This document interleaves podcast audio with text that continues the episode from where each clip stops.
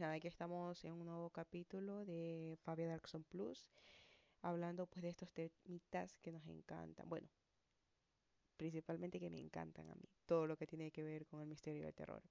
El tema que he elegido para el podcast del día de hoy es sobre los poltergeist. Bueno, para quienes no tienen nada de idea sobre qué es un poltergeist, pues vamos a empezar con una breve introducción para saber pues de lo que vamos a hablar el día de hoy. ¿Qué es un poltergeist? Se denomina poltergeist al fenómeno paranormal que consiste en el, en el aparente movimiento, desplazamiento o levitación de objetos, así como la irrupción de golpes, sonidos y otros eventos supuestamente inexplicables. La palabra como tal proviene del alemán y se forma como polter, que significa hacer ruido, y geist, que se traduce como espíritu. Como tal, se lo califica como un fenómeno de naturaleza violenta que ocurre, según la parapsicología, en lugares encantados o donde existe evidencia de actividad paranormal, y está asociado también a fantasmas o entidades vinculadas a una persona muerta. En esto, en, en estos estados de muertes em, de la persona que ha tenido pues un estado de ira, la cual manifiesta su presencia en el mundo físico de esta manera. Los eventos asociados con el poltergeist están todos relacionados con manifestaciones perceptibles de actividad paranormal, como el movimiento de objetos, los ruidos, materializaciones, desaparición de cosas, olores extraños, luces que parpadean o incluso ataques físicos. La explicación de la parapsicología es que el poltergeist es una consecuencia de la telequinesis, inconsciente pues de un individuo, producto de estrés o tensión emocional.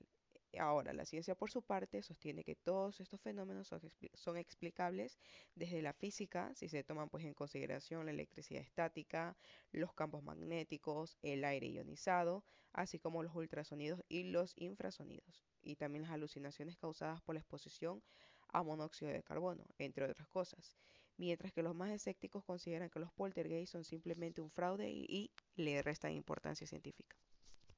Ahora, ¿Qué es un poltergeist?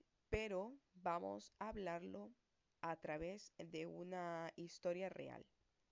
El desconcertante caso del fantasma de Enfield. El fenómeno paranormal mejor documentado del Reino Unido, que es eh, basado en, un tema de poltergeist, ¿no? 284 Green Street, Enfield, en el norte de Londres, es el sitio de actividad de un poltergeist mejor documentado del Reino Unido. La actividad se centró en las hijas de Janet y Margaret Hudson, que pertenecen pues a la familia, a una familia que durante 18 meses en el año de 1977 vivió en, en esta zona del Reino Unido y pues ellos y su familia fueron testigos em, de, de estos eventos paranormales. Hubieron pues más de 30 testigos presenciales, incluidos vecinos e investigadores psíquicos y periodistas. Ellos pues vieron y oyeron muebles en movimiento, objetos volando, ruidos inexplicables y levitación. Como decía, Janet y Margaret Hudson, eh, Janet en ese entonces tenía 11 años y actuando eh, en ese entonces eh, actuaba ella pues como un conducto de una voz misteriosa y áspera. La BBC reunió a tres de los testigos de primera mano del evento conocido como el, el Poltergeist de Enfield. Con ayuda de ellos y con testimonios de la época, este es un reencuentro de lo que aseguraron que ocurrió. La madre. Vamos a hablar de la madre, ¿no? En la noche del 31 de agosto de 1977, Peggy Hudson entró en la habitación de sus hijos y vio cómo un tocador se movía por la habitación. En una entrevista grabada recuerda lo que sucedió. Ella dice pues que simplemente no podía creerlo. De hecho, lo empujé dos veces y una tercera vez no pude moverlo. El extraño evento fue acompañado por repetidos ruidos de golpes, por lo que Hudson mandó a buscar a su vecino. El vecino.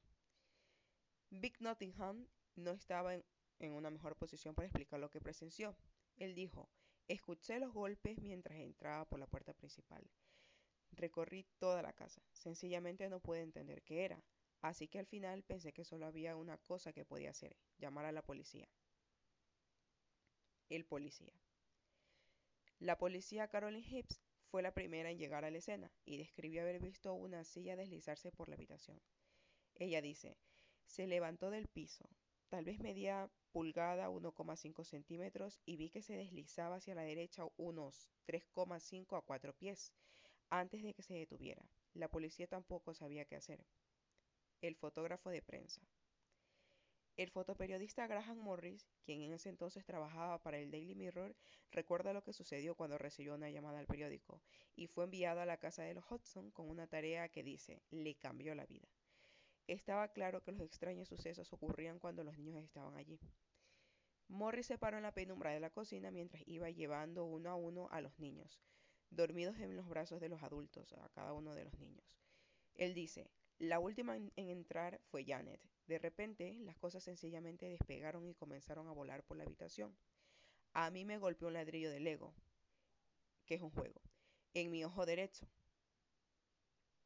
Él está convencido de que los objetos no fueron arrojados. Se movió a la esquina para tener una vista clara de cada persona allí y decía, ninguno de ellos estaba haciendo nada. O sea, aquí no, no eran las personas, sino que automáticamente vio como estas cosas eran lanzadas de la nada, ¿no? Morris también describe una secuencia de fotos que tomó en el momento en el que Janet levitaba. En la foto, Janet parece parece pues haber subido desde una posición boca abajo, volando por la habitación y está en el aire. El investigador psíquico. Maurice Gross Maurice Gross, de la Sociedad para la Investigación Psíquica, fue el examinador que dirigió la investigación. En una entrevista en ese momento explicó lo que vio con sus propios ojos. Él dice, yo mismo vi canicas moviéndose de un lado a otro. Vi la puerta moverse sin ayuda y también experimenté la reducción de la temperatura. A principios de noviembre de 1977, Gross confrontó la presencia en la sala de estar. Cuando hice la pregunta, ¿estás jugando conmigo? Arrojó una caja de cartón y una almohada directamente a mi cara. La reportera de radio de la BBC.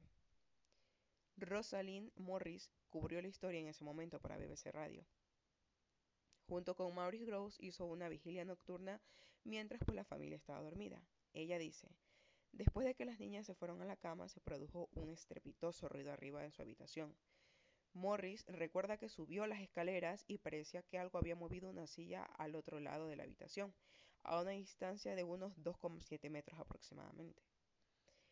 Le pareció imposible que lo hubieran hecho las chicas, que de hecho estaban en la cama. En ese entonces declaró, algo arrojó la silla al otro lado de la habitación. Estoy convencida de eso. El abogado. Richard Gross es el hijo del investigador Maurice Gross. Como abogado recién calificado ayudó a su padre a interrogar al poltergeist de Enfield y como tal es probablemente el único miembro de la Sociedad de Derecho inglesa que ha interrogado a, un fantasma. Gross recuerda como todos los días al desayuno su padre tocaba una cinta o dos, comenzaba con ruidos y golpes y luego pasó a golpear en respuesta al interrogatorio. Pero después empezó a hablar y Gross y Gross fue su interlocutor. El fantasma. Una voz ronca y masculina pues comentan que comenzó a escucharse cuando los niños estaban presentes en la habitación. Parecía emanarse detrás de Janet Hudson, quien dijo que se sentía que la voz provenía de la parte posterior de su cuello. La voz se identificó como un antiguo residente de la casa llamado Bill Wilkins, que había muerto a la edad de 72 años. Fue interrogado por Richard Gross, quien le preguntó si recordaba cómo murió, y éste le respondió que tuvo una hemorragia y se quedó dormido murió en una silla en la esquina de la planta baja.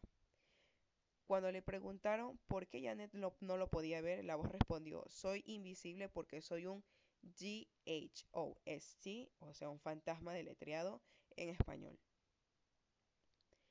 La historia de haber muerto en una silla en la esquina en la sala de estar fue corroborada más tarde por Terry, el hijo del señor Wilkins. Aquí va em, lo de las hijas, ¿no? El tema de las hijas. Janet y Margaret Hudson, las dos hijas en el centro del, caso, fueron entrevistadas recientemente sobre las experiencias hace tantos años, ¿no? Ellas fueron entrevistadas, tuvieron pues su, su documentación de las entrevistas también.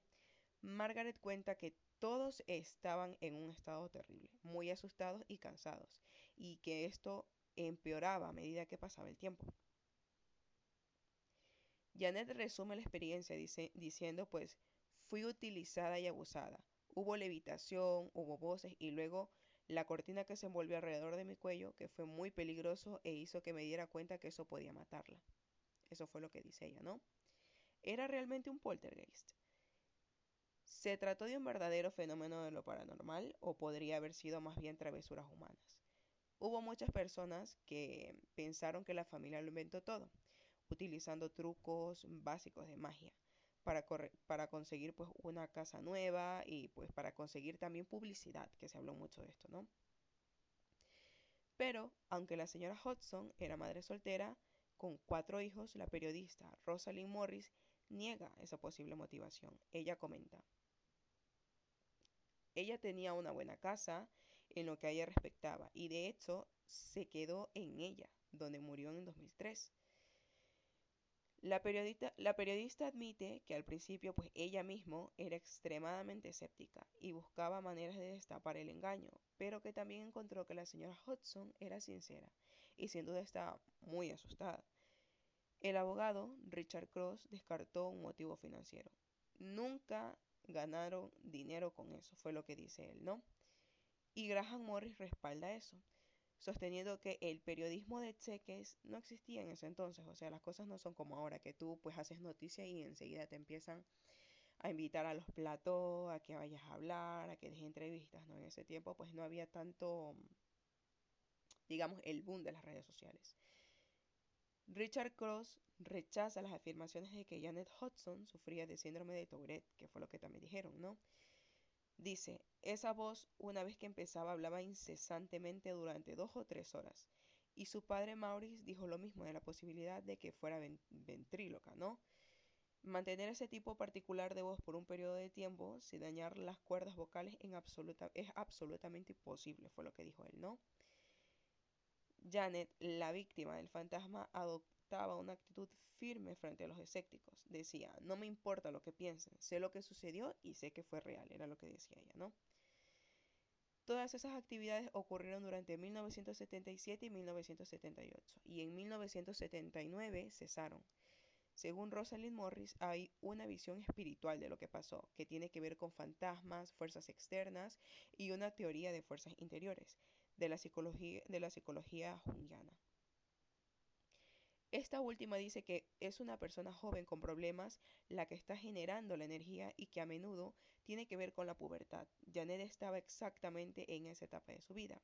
Comenta, fue algo muy extraño y yo me involucré e hice un documental para que el público juzgara por sí mismo, pero yo no sé qué causó todo esto, solo sé que algo muy raro estaba pasando, señaló Morris. Todos estos años más tarde fue la declaración que dio. Como ella, pues nadie sabe aún a ciencia cierta qué ocurrió en 284 Green Street, Edenfield, durante el verano de 1977. Para muchos entonces y desde entonces no fue más que un truco muy bien montado.